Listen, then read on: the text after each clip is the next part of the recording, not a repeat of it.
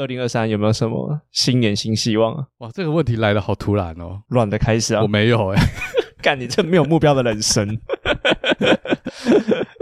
我的目标就是每个礼拜可以上片。哦 这个目标已经非常的宏大了。我已经打算这礼拜不上片了，因为我在录课程。这不是你的目标啊？还是你的目标是新的课程要上线？什么时候要上线？我不知道哎、欸，每次喊这个都会 delay 很久。我是希望三月啦，好不好？三月 自己设的目标还是三月是一个很特殊？没有自己设的，自己设的目标。三月那快了，两个月。而且我跟你讲，就是我们现在在讲我的线上课程嘛，城市课程，最近有。学生就是私讯我说，他看了我的课程，从一个代书转职成软体工程师。哎，我真的不是胡乱，他真的这样私讯我，我就觉得，哦，那是因为台湾的软体工程师太容易转，还是不要这样讲太好？不管了，反正我们有帮到人就对了。所以，我们今天是不是该来讨论一下，就是学习这方面的东西啊？好，那我们先开场。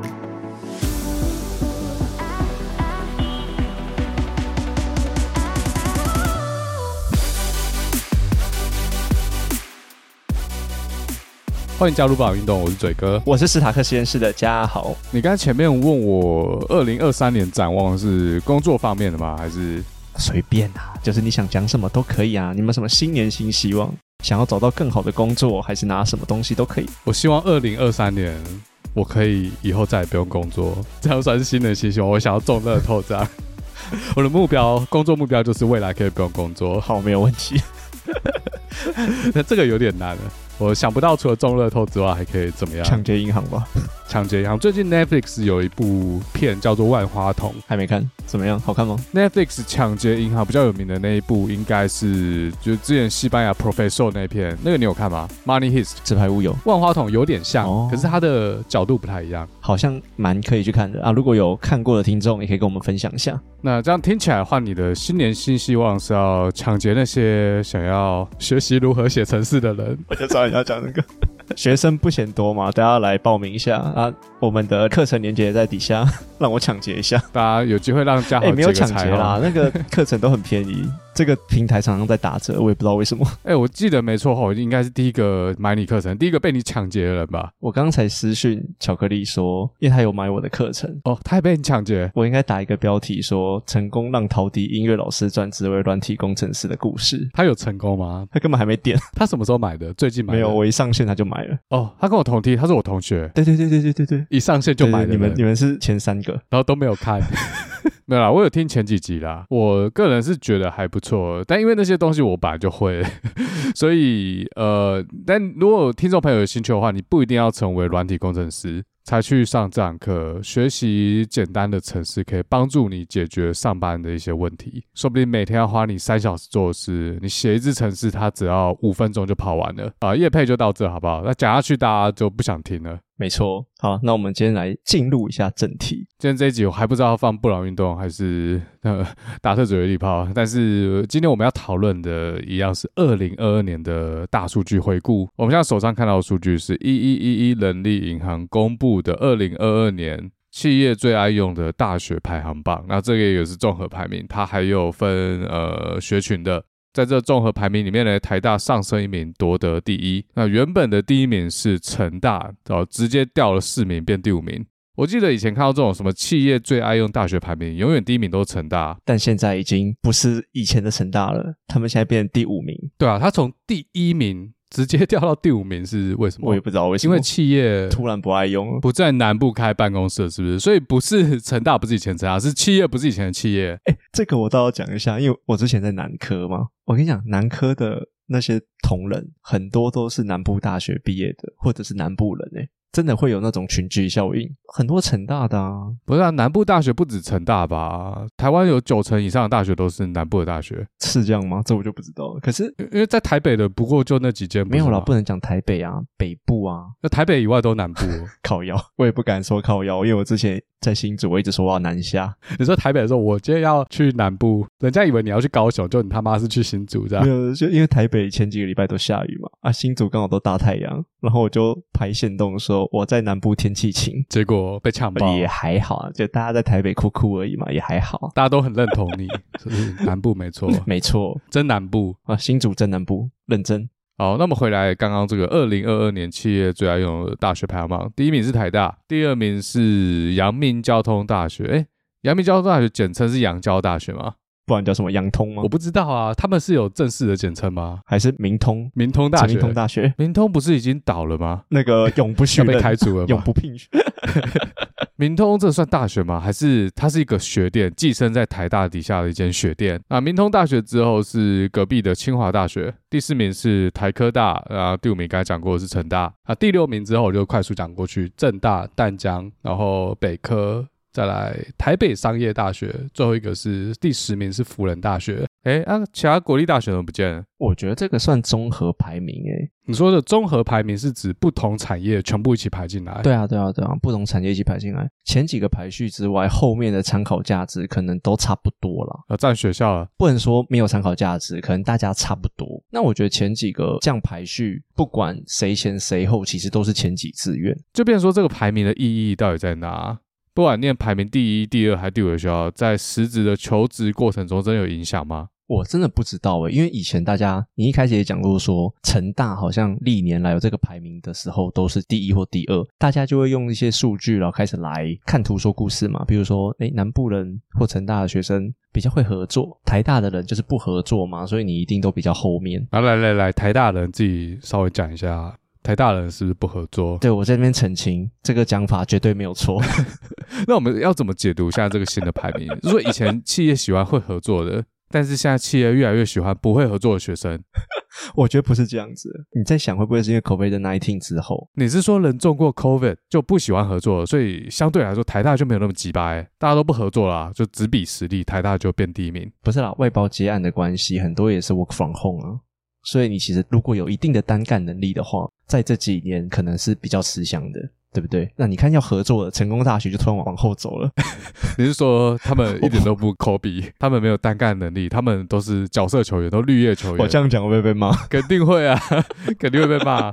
你他妈断水流大四通就对了。我说在座的各位都是。哎，不过其实明通大学单干能力也不好啊。为什么？他现在第二名哎，他们都没办法单干。他现在第二名哎，不是他明通大学，他们都是要靠其他人帮他们干。哦，你说那个于正煌要给论文是不是？我不知道。不，也不止于振煌啊，于正煌应该是单干的，只是他很衰。没有了，他也是跟小智拿数据的，啊，干嘛这样？人家小智也是要给数据，哦，是小智的助理，他干于振煌有合作啦，只是。论文这个东西谁抄谁啊？这个就证据说话了嘛，对不对？哎，这个不好说啦，这个就去看我们那一集讲论文那一集就对了。啊，他们在台大干不够，现在要在法庭上对干啊！我跟你讲，这集应该是布朗运动了。照这种节奏下去，我们根本没办法讨论我们今天要讨论的东西。反正小智这件事进入司法程序，我们好像大部分人也不 care。对，现在最夯的议题是新竹的棒球场，我改天再去照相给大家看。里面买了什么 人骨？呃，废土还好啊。要是里面买了 于正煌，我没有乱讲话，毙掉。哦，于正煌现在好像被调查局弄啊，所以他可能也离不远。哦，那所以回到这份名单，这份名单呢，跟在企业里面看到的东西是不是一个正相关，或是是不是有验证这个部分？有吗？以你自己在台湾的工作经验，啊，我想一下好不好？好，你想一下要用什么方式得罪别人？好，不然我这样问好了，比较不会得罪别的学校的同学 和听众，不然等下人家要去你那边留负评。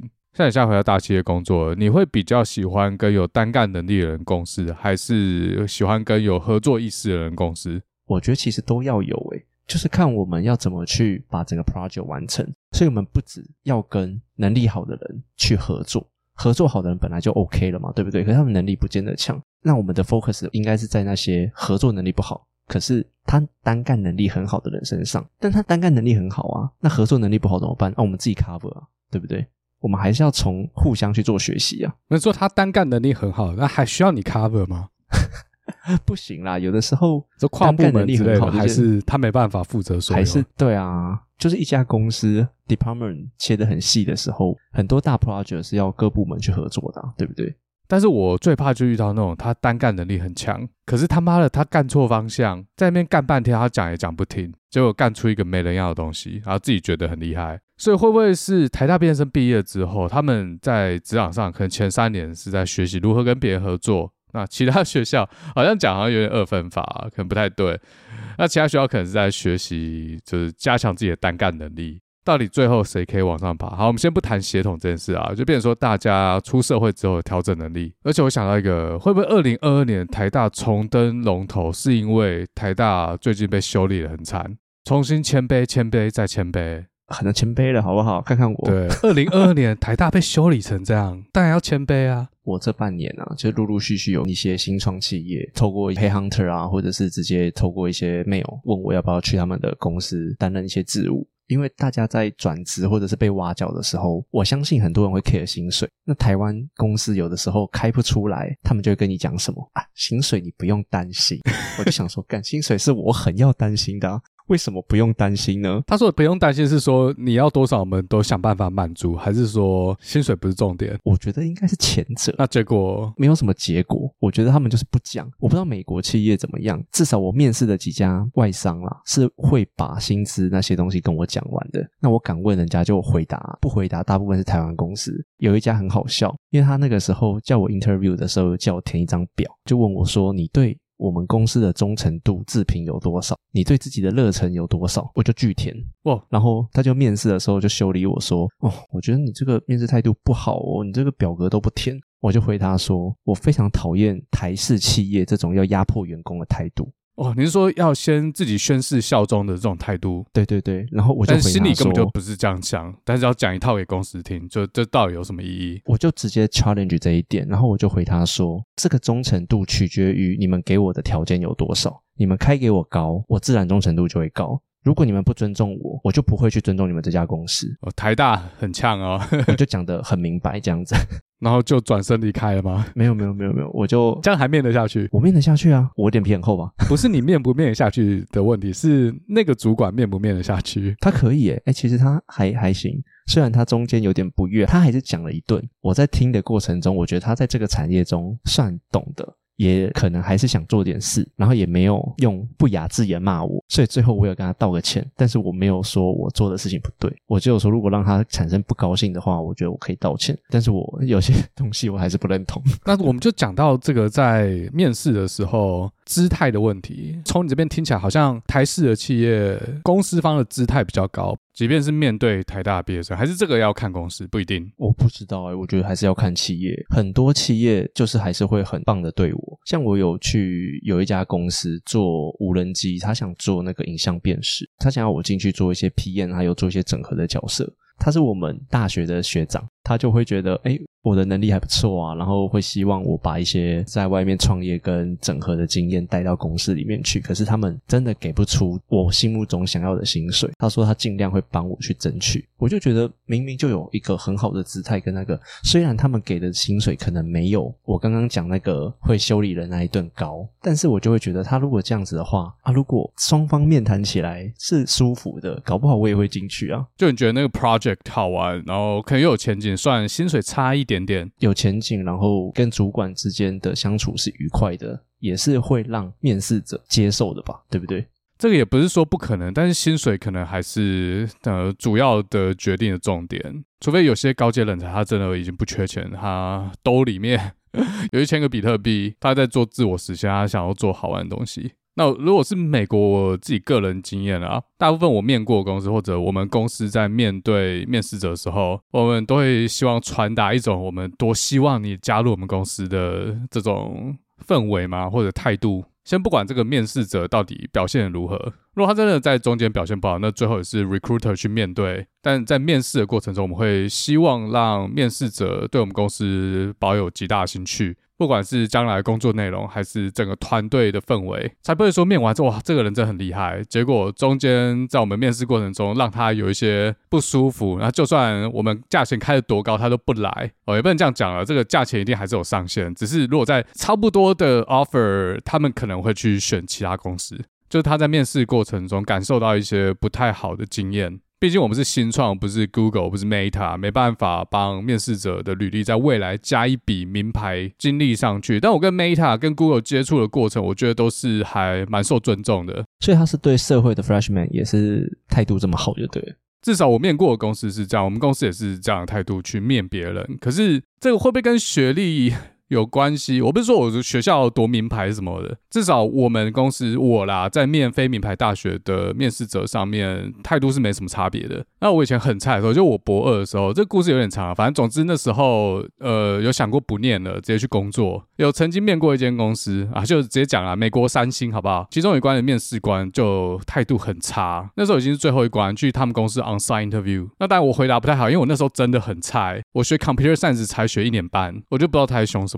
而且三星说实在也不是什么 在美国人力市场上竞争力多高的公司。但你刚才讲到谈薪水，台湾的公司在面试的时候是不是不太会提到呃，他现在这个职位的薪水 budget 有多少？应该说台湾企业是连年薪啊就不太跟你讲，或者是讲得很模糊。我知道在求职网站上，他们都不太写。呃，通常到最后一关才比较有机会讲出来，但前面都没有。但问题是我自己啦，我不知道大家怎么样。在面试第一关或第二关的时候，这就是我的主要问题之一。你不想浪费时间，就面那些面完也不会去的公司。对啊，我不知道你们怎么样，你自己觉得呢？哎，等下在回答这个问题之前，我先问另外一个问题。但台湾的公司是不是会问你期待薪资多少？就说他会想要知道你的底牌，但是他不透露自己的底牌。进入赛局理论喽，对，是这样吗？我通常还是会给一个啦。就最低的、最低、最低的标准。那如果你要问我自己的经验的话，在美国啦，这跟自己现在在哪个阶段有点关系。比如说刚毕业，像我刚毕业的时候，我也不知道我到底值多少钱。美国公司有些也会问你期待薪资，那你可以不讲，所以有些毕业生就不会透露。尤其是当下对人力市场的价格还没有这么有研究的时候，假设现在市场年薪是十五万好了，就如果你讲一个数字太低的话，你到时候可能薪水就不好谈。那如果市场不好的时候，讲一个太高的数字，有些小公司就直接算了。虽然现在有很多网站，像 Levels 的 FYI 都有去收集最近公司开出来 offer 大概多少，就可以去比较。帮求职者增加一点薪资的透明度，不然真的是资讯不对称。而且如果像我们去新创还没有上市，那那个股票估值怎么算？如果是选择权的话，什么时候可以执行？我当时刚毕业的时候根本就不懂，也不知道问什么。对，到底要不要透露自己的薪资，可能会跟自己在职涯上处于哪个阶段会有点关系。如果你手上已经有其他 offer，那也可以让这些公司去竞争。但国际学生比较弱势的是，我们需要有工作签证的 sponsor。然后这个就今天先不讲。不过当一个人在职场上比较有经验之后，呃，就是以我自己的经验，还有我周遭朋友的经验。大多数会给一个，就像你这样一个最少的数字，因为其实在美国面软体工程师的成本是有一点高，就不管是对公司还是对面试者来说，要花很多时间去刷题，就很麻烦。而且现在也不是学生，工作之外还有一堆乱七八糟杂事要忙。如果对方公司根本开不到那样薪水，也不会就跟嘉豪一样，不会想要浪费时间。但是以我自己跟猎人头接触的经验，去问对方他们在找的这职位，公司开的 budget 大概是多少，有很大机会猎人头会讲，因为他自己也不想浪费时间。对啊，我也觉得是阶段性的不同。像我们一刚出社会，就谈判能力没有那么高嘛。但我们现在就不是社会新鲜人了，那你还要用这种态度对我们的时候，有的时候真的会羞气。而且你自己也当过资方，你知道他们在玩什么把戏？对啊，会生气耶。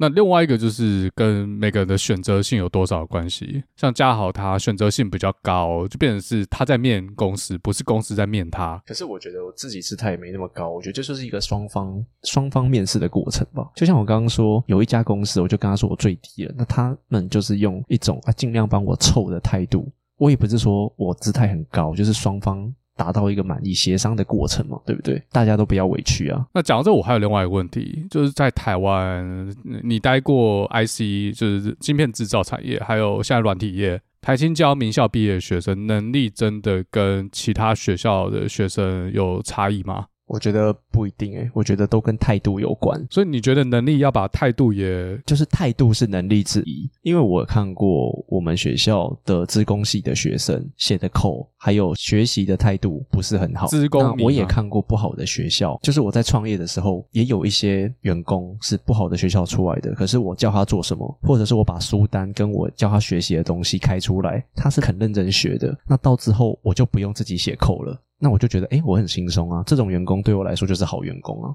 这是有点方向的问题，是不是？就是如果你能力很强，但是你一开始态度不对，有可能会导致你的方向是错的。但如果你方向错的话，不管你再怎么厉害，最后都走不到终点。你要讲方向也可以啦，我就觉得这是一种，比如说我教那个台大学弟一些方向的时候，他可能会拒绝，或者他让他自己的思考方式，他做出来的东西跟最后的成品就不是我要的。我也觉得以市场观察来说，就是一个不好的东西。就说如果结果不好的话，变成说你在帮他缴学费，但是也有可能他真的证明自己就是想的比你更周到，有没有？这有发生过吗？其实没有，哦，在这个个案上没有。但其他个案不好说，在这个个案上没有，应该都不好，因为我。被学弟洗脸，没有洗脸啊！不是，我是说，如果在其他个案上，有可能哇，就是觉得学弟他在乱做，结果人家学弟做出来超屌。我没洗人家脸就不错了，干我我超好的好不好？被一些教授骂死，在背后骂死那个学弟，后来我就直接删好友，这么愤怒，气死我！我就是对下属会很好，我就希望大家有回馈的感觉，银货两气嘛，大家服务态度好就都没问题。但有些学生或者是有些人，他会觉得那是他应得的，那他就也不会拿出更好的态度对你，我就觉得。这很糟糕哦，所以你现在是一种自方的态度。我这几年都自方啊，干。你是身兼资方和劳方，自己雇佣自己。欸、我觉得资方有的时候很可怜诶，大家不要看以为你老板压榨你，他不压榨你，他自己就倒闭了，好不好？哦，这是台湾创业环境的艰难之处。对啊，要钱跟一些创投或什么东西拿钱真的很困难。好，那我们讨论下一笔数据。诶，这排行榜是是谁家的？我我看一下，一一一一啦，又又是一一一，又是他。我们今天是帮他业配了。对，今天我们干爹是一一一人力银行。那下面是求职连接，好不好？一一一一人力银行公布了十大亮点植物，那我们来逐一来讨论一下我们对于这些亮点植物的想法。那第一名呢？哎，这个好像不是跟排名没有关系哦，它只是列出十个。你要逐一哦。好来看你第一个，他这边提供的是治安工程师相关科系，他写的是资管和职工。那治安这块，你在台湾真的有看到一些机会吗？你说我的认知吗？我们没有认知啊，治安在台湾非常不夯啊，非常不夯。可是我不知道为什么，可是我最近有被台湾列，也许近几年比较夯了啦。但是以我所知，真的台湾的企业很不重视治安这一块。哎，这个我可以讲，就是好几年前四大有一家事务所，我忘记是哪一家了，就他们有做 consulting，有叫我进去当里面的治安顾问，我就跟他说我完全不懂，也是在谈薪水的时候谈死了，我我真的只有开超低了，结果他们还是给不出那个价。价钱这样听起来，他们第一个根本不懂治安的行情，他们是不是以为治安就是重灌 Windows，然后是谁都会？第二个是他们不懂到连你懂不懂都无法判断。你要这样讲也可以啊，他们可能觉得哦，所有念台大电机或者是自工系毕业的都懂治安这样，所以他就觉得 OK，那你应该 OK 吧？对，至少比我懂。那我是什么都不懂。我自己在美国资安领域，我觉得这个是软体业里面一个比较偏门的技术，而且它水很深，不是那么容易入门。一般人你要碰到治安级别的问题，你可能要在公司当到 architect 去设计整个公司的服务架构。或是你是在这个服务架构下专门去开发治安相关功能的部门。像是认证啊，或者是授权的伺服器等等，不然的话，就像我，我们公司是直接开发治安相关产品。不然在一般的大公司，啊、也不能说管理工程师可以完全不懂治安呐，还是有一些原则、基本的治安概念。像去年圣诞节到过年这几天呢，Meta 就出包，负责开发他们深度学习城市库的一个工程师，他不小心上缴一份 code，里面会透露呃一些敏感讯息，那几行是他 debug 用，但他正式上传的时候忘了把它消掉，然后其他人也没有看到，就这样缴交了。还有他们第一时间就马上修正掉，然后公开呼吁说，在这五天内有下载、有使用他们这个最新的试用版更新的话，赶快把他们删除掉，或赶快 patch。所以大家就知道这个漏洞是绝对会出现的，只要 code 都是人写的，一定会有疏忽的时候。即便像 Meta 这么大的公司。哦，我我觉得这样讲可能真的像你说的太慢了，要不然你先全部过一次好了，那我们再分门别类讨论。不然给你讲，这是十个亮点职务，像治安工程师啊、数据分析师、AI 人工智慧工程师、土地开发、业务开发、ESG 永续管理师、直播主、线上教师，还有 AR VR 的工程师。那我这样念完一串下来啊。大家一定会发现，好像资工系跟电机资管啊这种资讯工程类的东西，好像一直在上榜嘛，对不对？它十个里面就占了四个。而且刚才提到的资安，这跟资工系有点关系，资工资管嘛。那数据分析是不是就比较广了啊？可能资工可以做，统计也可以做，或者任何有学过量化分析的社科领域的科系都可以做。哦，那个商学院也是，没错。那 AI 的话就可能又窄一点，可能就要统计、电机或资工。那最后一个 AR、VR 工程师，AR、VR 应该就是电机啊，或者是资工了。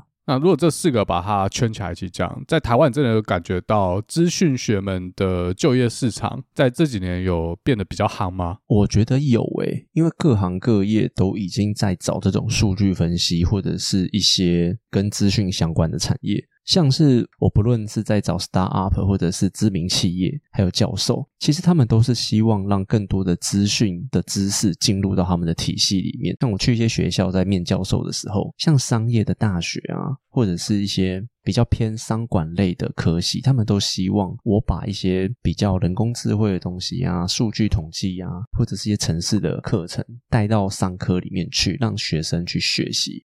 所以我会觉得说，会不会有更多的企业在找相关的人才？我觉得一定有，因为就我来看，我觉得城市这个东西以后不一定叫做专业知识，它只是工具而已，它是帮我们去把手边的事情做得更好的一个 tool。就像 Adobe 一样，我觉得它就只是一个工具而已。但现在好像离这条路还很远。那你刚刚有讲到学校部分，所以学校这方面也是把 AI、大数据或者是资料分析当成是一种招生的广告。有可能是未来就业市场真的有这样的需求，也有可能只是现在这种东西听起来很夯，那种口号式的推广。我觉得是算一个噱头吧，但我觉得也是一个趋势啊。然后说到学生和教育方面，我们有找到另外一份数据：二零二二年台湾最热门的研究所。第一名是清华大学的自用系，它的录取率只有四点二趴，报名人数有一千七百六十位，但是它只招七十四个人。那第五名的话，就是刚刚企业爱用排行榜掉第五名的成大电资学院，录取率也只有三点六四趴。第三名是交大资讯联招，第四名是台大资工所，录取率都很低。那第五名就变台大商学院啊，录取率只有一点多趴。那这个录取率低，主要是它录取人数真的很少，没办法跟理工科系相比。不过这边在想，到底年轻学子一股热去念职工，是因为台湾的相关就业市场真的这么蓬勃发展，需求这么高，还是念职工毕业是一个逃离轨道最有机会的路径？那这样就不是因为台湾就业市场热或者薪水高，而是国外的就业市场热加薪水高。这个我倒觉得我们可以一起讨论诶，因为就我之前在跟大家分享世界上发生的一些经济大小事的时候啊，我就有在探讨失业率这个问题嘛。在这几年，大数据分析啊，资料分析。的确是很夯的一个趋势，各行各业都在找这个东西。不论你是工厂啊、服务业啊、商业啊、教育业，很多都要大数据的分析。而广告业更不用讲了嘛，我们就是要下更多的广告让人家买。那可是，在最近，大家也知道，二零二二年乌俄战争、升息啊等等这些杂七杂八的事件，然后让经济，不管是美国、台湾、全球都一样，经济下滑状况下，需求就降低了。那失业率，我先不说高不高，因为美国现在失业率还是很低。但是听到很多裁员的消息嘛，对不对？裁员第一个裁谁？都是裁资料科学家。我觉得是因为在卖产品的过程中，我们很多东西是不能被裁员的，比如说第一线产品的开发人员。但是资料分析人员是来干嘛的？他是来 promote 我们精准的去推销产品要卖给谁，或者我们产品要开发的时候，一些产品的 optimize，一些优化的参数。所以它比较不影响最终获利的一个来源。所以为什么企业会先把这个裁掉？诶，为什么不影响啊？我觉得是相对不影响。每个产业别不一样。当你的今天的产品是实际的产品的时候，你会瘦身、会先裁员的目标，是不是相对于没有产出的那一个部分？我这样综观下来了，因为比如说一个产品在开发的过程中，除了 design 之外，那就去工厂把实际的产品。组装生产起来，假设这是一个一条龙的公司好了，那最终的 sales 不能裁，中间的工厂人员不能裁，那就是这些 promo 在分析的人员先被裁掉，不是吗？这是我的分析了。呃，我是还没有被说服啊，但是我也不知道为什么你说资料显示 data analytics 资料分析师是第一波被裁的，至少我身边认识好像我没有听到有人被裁。假设是经济下滑，然后消费力下降，在卖产品的时候就不需要优化了吗？因为我自己对资料分析的认知是，它只是一个手段，帮助 leadership 做出决定的哦，也不是 leadership 而已啊，帮助。每一个层级的人，每一个人在做决定的时候要背上数字，而不是直觉。但也不能否认有人就直觉特别强，他的眼光就特别独到而且精准。不过，与其说直觉，还不如说是他大脑接受到外界很多信息之后，在潜意识自动归纳和分析，最后成为他直觉的一部分。但有这样天赋的人可能少之又少，可遇不可求。如果是制造业的话，我反而觉得要裁的不是应该是 sales 或是产线嘛？如果他们生产的东西是非必需品。啊，其实我也不是很确定，就是说，感觉裁了这些人，那也可以分析的资料变少嘛，所以不需要这么多资料分析师。不过有没有一种可能是，大家对资料分析师的定义不一样？在美国求职网站上，随便一搜，资料分析师他的薪水范围是蛮广的，从五万到二十万都有。只需要用 Excel 画图的人和要开发一个广告模型的人，有可能他们的职称都叫资料分析师。不管是 data analytics 还是 data scientist，对啊，这真要看部门、看公司。所以会不会你说的那些呃从事资料相关分析工作被裁员的人，他其实工作内容取代性是比较高的，到时候景气好再把他们雇回来就好。哦，那还蛮有可能的啊。我看到的数据的确是说 data science 被裁最多，但是综合你的观察，这个 range 太大了，他的能力范围实在差太多。你有学过 machine learning 的也是 data science，你只会 Excel 的也是 data science，所以很有可能我看到的数据被裁掉的都是一些能力比较不好的，也是有可能的。这个我就真的不知道，也有可能真的是前两年他们雇佣太多人，就发觉没有这个必要，或也有可能是我讲的那样，大家这个职称很广。就像你前面说，你去面那个什么四大会计，是会计事务所吗？是，他们招 consultant。对，就像你去面那四大会计事务所的时候，他们要招治安的 consultant，他们对于治安的认识跟你对于治安的认识可能就不一样。你觉得你不是治安专业，他们觉得你是治安专业，不予置评的。我真的也不晓得。我老实说，那个时候我才大二，我就去面博二，博二了。所以那间四大会计。如果他要裁员，可能就先裁那个治安顾问。但是在很多公司，治安是不能裁的，治安裁了还得了？这样对啊，这就是大家懂或不懂，或者是产业别的不同嘛。不过你刚才讲到二零二二年美国软体业大裁员，我有看到另外一个网站叫做 Research.com，它是针对美国人力市场和产业列出了未来热门的专业，其中 Computer Science 电脑科学领域嘞，它估计在这个领域的职缺会有二十二 percent 成长。这个二十二趴，我不知道他怎么算的啦。总之，这个数字吊打他其他列出来的领域，所以我不知道，这个感觉有点矛盾，一边裁员，一边又说需要更多的人才。那我就想到，其实我我觉得啦，软体的进入门槛不高，就像前面嘉豪也有说，呃，上嘉豪课，其中有一个学生本来是做代数，后来成功的转型转行到软体业当工程师。就变说，在软体业这个就业市场，求职的人很多，那职缺也很多。但是每次在面试的时候，我发觉要找到合适的人，其实没有那么简单。有很大机会面完一轮，就好像哎、他解题什么都 OK，就进来之后扣写超烂。因为其实考那些什么 coding，那刷题刷出来，或者有些人运气好背答案，他也是进得去。但如果真的工作来要去开发一些功能，他没有答案，他写不出来。所以我就在想，这一波裁员是不是这些？科技巨头和软体公司在配合 Fed，趁这个机会把那些不适任的人裁掉。因为在经济好的时候，他们一直在雇佣新的人，就没办法去裁员，但可能会惹上一些官司之类。有没有可能实际上是这样操作？一定是啊！而且你们前几年的薪水幅度成长太快了，那这也会造成通膨剧烈的原因之一。所以现在就是把那些没有意义、没有用的管理值。或者是比较没有用的植物，就砍一砍砍掉，然后再用比较便宜一点的薪水，然后把那些有用的植物补上去啊。我觉得就是这样子啊。这跟我们买房子要重新贷款一样，现在升息，然后又缩表，没有这么多现金来发薪水，所以他们先把人裁掉，再用比较低价雇回来。像我最近 start up 不是刚收嘛，虽然我的伙伴还在继续做，但是因为我们有裁员嘛，然后有做一些人力缩减的动作，我也把自己缩减掉。那其实还是有一些员工有跟我联络，他就说他以前是做一些比较硬体类的，还有韧体类的，有系统厂。对，那我不是说我都帮他们教会写程式嘛，写 Python 写后端，他就觉得哎，在找工作的时候薪水多很多，而且是有感的很多。哦，这实际上的确是薪水会大幅调整。有这样的需求，产业有这样的需求，而且很多产业都在找类似的人才。他就觉得学了这个东西之后，诶，选择变多了，但能力有没有到是另外一回事。我算是看好这一块的了。OK，不会说选择软科一生科科这样，这样有点惨，因为我会觉得这个东西在各行各业都是用得到的，除非今天台湾。全部都不赚钱，那就没办法，没话讲。但如果今天台湾是在一个比较正向的循环下，我觉得学软体、学写程式是对自己一定是有帮助的，不管在能力上、选择上、薪资上都是有帮助的。好，那我们刚才讨论应该都是比较偏软体开发相关的工作。刚刚这份十大亮点职务，我发现一件事。一一一一列出来，这是十个前景职业，你他妈一个人就占三个。第一个数据分析师嘛，再来 AI 工程师，还有后面有一个呃线上教师，你一个人就占三项，所以你特别有前景。那直播主，那你这样算嘛？呃也开过直播，算半个。干，我才开过一次。但线上教师肯定是，嗯、所以你一个人就占了三点五个。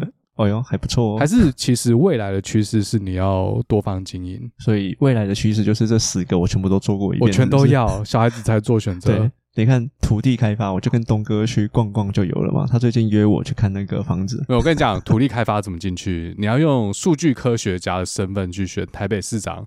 选上之后，你就有机会 cover 到土地开发。哦哦，真的吗？这么明目张胆炒房子就对了。这有什么明目张胆？这不是几十年来时下政治人物都这样干的吗？大秘宝啊！大秘宝，而且 ESG，你知道我们公司应该说很多企业都在写这个东西，你知道吗？对，这我知道。我的确在美国的求职网站上面看到一些职缺是跟碳排有关系，一些环保法规啊，一些碳排放的交易等等。其实我感觉永续经营比较像是一种呃 偏公关嘛，这种企业形象。对啊，因为现在未来这种绿能的东西越来越行了哦。可是绿能这个，我觉得会不会是一个假议题啊？当 这个经济不好的时候，其实像加州二零二五年要禁止贩卖汽油车，嗯，要全部都是改电动车。你觉得做得到吗？我觉得这个有点难。以目前的时程来看，我觉得他不是做不做得到，他就是定个目标在那边啊。对，定一个目标在那边。但是如果从今年一直到二零二五年中间经济都不好。绿能产业新创，他们做不起来了，也没有钱去扩大这种什么充电桩啊，这些电动车需要的基建。而且说实在的，的确我在路上看到越来越多电动车，但是目前刚进二零二三年就三家，Tesla 最多，然后少数偶尔看到 BMW 的 i3，还有 Nissan 的 Leaf，其他有些传统的汽车厂牌今年的电动车会上市。像我其实算是潜在买家，因为我因为我车差不多要换了，但是我就是还在观望。第一个原因就是价格，我觉得真的是卖太贵。一台入门级的电动车要卖四万多块，我不知道多少家庭负担得起。所以到了二零二五，要是没办法真的去贯彻这件事，怎么办呢？会不会 二手汽油车整个价格暴涨？可这不是美国自己定的啊，像中国、欧洲还有一些其他国家，其实也定差不多的时间内。我觉得就是先定嘛，然后能做多少就做多少。而且我现在看，的确很多公司它的成长速度。还蛮快的，尤其是中国。对，虽然我很讨厌西台湾，可是他们那种量产的能力太强了。他那个特斯拉盖了那么多工厂，生产那么多车，生产过剩啊！干这狗就很想干掉。妈的，一台特斯拉 Model 3，台湾买两百万。那中国比较便宜，他们只要买九十万还一百万诶，差超多的。我们这边差不多四万五到五万附近，而且他最近要销库存，不是打八折卖吗？台湾有降价吗？台湾没有啊，我知道全世界特斯拉大降价，结果台湾没有，我超超不爽的。就台湾就盘这样。对啊，台湾的有钱人太多，是不是啊？神经病。像我的话，就是因为最近 Tesla 有降价，所以我最近有在看一下。但是我对于要不要买 Tesla 还是有点疑虑，就是有点犹豫。因为组装的 Quality 我听到好像真的不太行，蛮多抱怨的。但是其他传统品牌现在目前市面上买得到的电动车，就他妈超贵，像 Mercedes 那个修理车干超贵。所以我觉得应该是我现在目前这台 Honda Pilot 二零零三年的，再战五年买了啦，没差。我今年大家都知道，我今年有去演讲一个电动车的，我就我还以为你今年买了嘞，没有啦，我今年就是演讲一个电动车的主题，我就去试乘了超多家的，我觉得很多都不错啊。北美市场好像目前选择性还没有这么多诶，可是有科技感的，我觉得很少。如果把特斯拉扣掉的话，我觉得就是剩高阶品牌车，像宾士或 B N W，像宾士有一台他们。高阶车款，它把前面整排面板变成那个触控式的，干、哦，我觉得那台超屌。现在几乎每一台电动车都是走这样的模式、欸，诶不管是 Volvo, 没有没有没有高阶没有高阶才有，他们会出高阶款跟低阶款，低阶款就很烂，一样是面板，那高阶款就是可能四五百万台币，我不知道你们那边卖多少，可能有半价。其实面板的成本应该比较低吧，因为你的泵表不用那么的复杂。我觉得重点是他们的那个科技，那整合能力吧。对，整合能力跟科技带入的东西到底有多少？因为他们高阶车款跟低阶车款的应用程式是有差的，还有他们的一些呃道路驾驶啊，sensor 吗，还有一些辅助人工智慧辅助你开车的东西是有差的。所以以后车变成一种载体，跟 iPhone 一样，就是你要 subscribe 那个服务。特斯拉在你在买的时候，他就会问你，你现在是要买断，还是你要变成以后都会帮你更新的？呃，对。而我记得特斯拉如果后来车要卖，就他会可以整台车回收。哦，可以，可以，可以。因为他们要回收电池，因为很多人在问说，电动车到底是不是真的环保？不环保也不行，因为他们生产最贵的东西就是那颗电池，然后他们一定要回收再利用，不然他们很亏。贵金属材料，它可能以后呃供应来源很大一部分是来自于废弃的电池回收。对啊，对啊，对啊，没错。哦，那关于线上教师的部分呢？这有搞头吗？看我们还没讲，还是直播主比较有搞头？我我以为我们已经讲了很多线上教室，大家点阅我们下面的链接。我们刚刚明明就是讲特斯拉，更之前嘛，对不对？啊、呃，前面啊，对啊，前面讲了很多线上教室，可是线上教室因为你是教你专业的东西。可是你在你们这个平台嘞，你有没有看到一些比较有趣的课？像最近闹得很大的，你说那个理科太太吗？对对对，埋料全全，还有另外一个在卖的是谁？艾丽莎莎，不是，干，不是在卖的，在卖线上课程的艾丽莎莎。他不是光这个课程就净赚一千多万台币，我觉得很屌诶、欸。对啊，但是他们卖动应该本来就是因为他们已经有一定的流量，但我们去卖同一堂课程一样的内容，可能卖不动，这就是流量变现啊。就变成说经营线上教室会不会最后还是回到社群经营？两个东西几乎是绑在一起。对啊，我也觉得可以绑在一起讲。其实很多年轻人会想要做 YouTube、抖音或者是这种直播主，麻豆传媒 Swag，就是很多人会想做这件事，可是他们能赚多少钱真的很不稳定啊。我我觉得，不要说年轻人，我都想，你也想吗？你要你从哪里赚啊？就从 Podcast 赚。只是我现在一毛都没赚到，现在还亏，有没有？你自己说，你去法国开直播有多少人在看？我去法国开直播大概最多最多就十个，啊，通常就是两三个，因为我的 followers 很少，而且我开直播的时间都不是一个台湾很好的时间，不像葱花卖水晶都有十几个人在买，我不是在买在看这样。但是说实在的，十几个人也没有屁用，就算是我的五六倍，那我们都没有大奶。没有卖点吗？这个我之前跟你分享一个美国的一个直播主啊，他们就是在炒作那个性别议题的部分，他们就是会邀请不同性别或者是不同种族的人，然后来互战。比如说他有一集就邀一排白妹，然后去骂一个黑人女生，然后下一集就是邀了一堆黑的女生。去骂白人，大家就喜欢看霸凌这件事。哎、欸，他们很闹，他们这整场直播都在互骂，然后你都听不到他们在讲什么，抖内超多。哦，您说两边同时互骂，声音都叠在一起，根本听不清楚他们在骂什么。对对对对对，这个我们台湾以前不是政论节目都这样干嘛？妈，守在时代尖端，只是那时候没有开放抖内，不然他们都赚翻掉。而且有可能是我听不懂他们在讲什么，就他们自己的 TA 会听得到自己想要听到的部分。就算声音都叠在一起，对对对对对，哎、欸，干这个聪明哎，他同时两边通吃，我觉得这个真的可以邀人来做哎，靠邀。没有这个，我们之前有想做过啊，就有点类似，你知道我在讲什么吧？我们太弱，我们之前有讨论一个系列要做这个，只是破局了，女来宾跑了。我是觉得很可惜，他不懂我们这个用心良苦，这真的是有事啊！而且我连怎么曝光我都想好了。不过这个可能对于心理负担是蛮大的，可能会面对很多黑粉要算得起，讲真话或者讲出内心的话需要蛮大的勇气。你他会听我们节目哦？没有听很好啊，说不定他真的听到之后觉得，哎，这有机会，有一天又回心转意嘛。我觉得这个系列它真的是完美人选。我们可能各自代表社会上不同立场的声音，很适合真刀真枪讨论。但这不是针对人，就只是针对事情而已。不过不是你刚才前面讲的那种啊，那种可能对这个社会没什么帮助。好啦，这有机会的话，希望他可以不计前嫌，原谅我的无知，我们一起发大财嘛。我觉得可以自己做有趣的啊，像 PTT 以前可以站南北，可以站学校，诶，现在都没有了，现在超少的。现在要正能量就对了，我们台湾也要正能量。没有没有。现在都只站政党而已。哎、欸，哦，为什么现在不站了？是站南北站学校会怎么样吗？我觉得还好，很有趣啊。以前就动不动就站。那我们今天应该要站学校哦。妈，我们前面讲那么说什么台大、什么成大，没什么好站的、啊，因为就就直接问一句啦。你觉得台大学生是不是比人家优秀？我我想一下，其实我觉得还好诶、欸，不敢站。没有没有没有你。不能这样问，因为不是不敢赞，我不会演，我有就是学校排名的迷失，就是越前面的学校能力越好。但我觉得前面几个学校其实差不了太多少。但是台大电机不一样，妈的，里面一堆神经病。哦，你是说台大电机跟其他的科系或学校有一大段 exponential 级的差距？所以二类组只分为台大电机与其他。因为其实我同学也很多，高中同学念台大嘛。可是我自己念后面的学校没有多后面啊，就是会觉得其实财经教程其实也差差不多嘛，就是大家程度差不多。哎，直到他妈的我自己读了台大电机，然后跟那些神经病大学生一起修课，我才知道什么叫做 头脑不一样。哦，这我懂，这我懂。就像我在美国念的这个学校，电脑科学研究所里面，我的同学朋友们。让我深刻的感受到自己的位置在哪里。我他妈就只是个普通人。对，可是说到这个，我还是不得不说，就是出去工作之后，你虽然头脑的灵活度有差，但是态度决定一切。不是因为你学校读了在哪里，你以后赚的钱或者是你的位置就在哪里。你很有可能会因为你的态度改变了你未来人生的很多事情。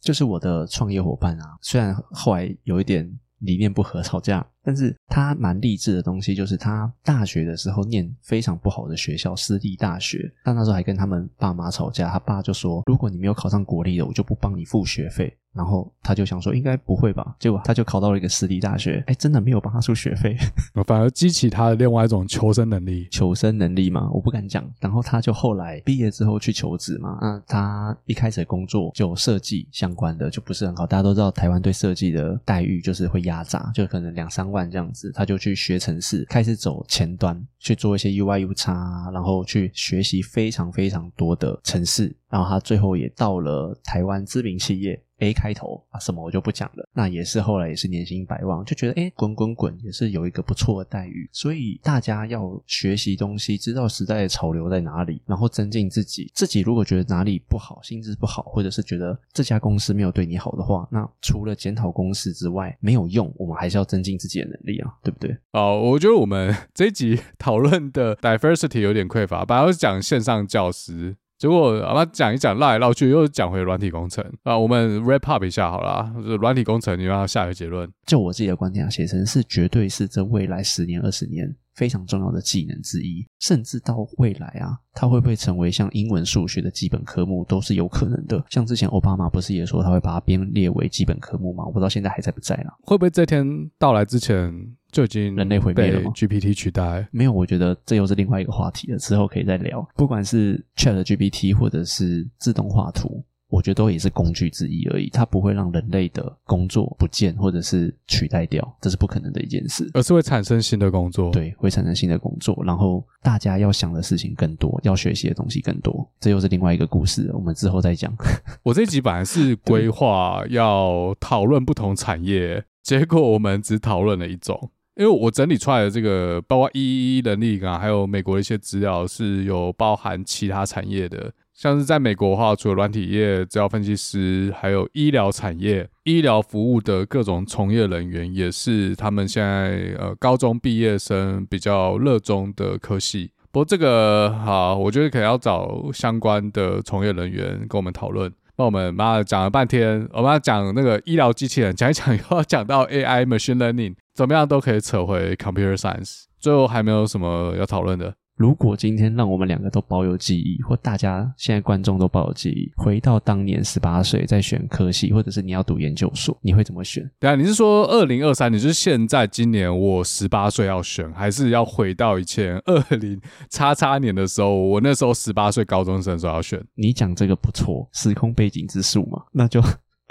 其实我没有想那么多诶、欸啊。如果我那时候就选职工，我会不会不需要绕那么多远路？我现在已经是一个很资深的，不管是电脑科学家还是软体工程师，不管选什么，但是没有人可以很容易的预测，过了二十年之后，哎，居然软体业会蓬勃发展，尤其是在台湾，但还没有起飞。可是我们好像看一点起飞的迹象。其实当年我就是因为这样没有选职工系耶，因为当年。你被两兆双星骗了是不是？当年会说什么资工好像已经到了一个瓶颈还是什么，就被骗了，不知道哪里来的新闻或者是传言。哦，那时候可能是网络泡沫化，就是让我对资工没有很有兴趣。哦，就被骗进了光电产业。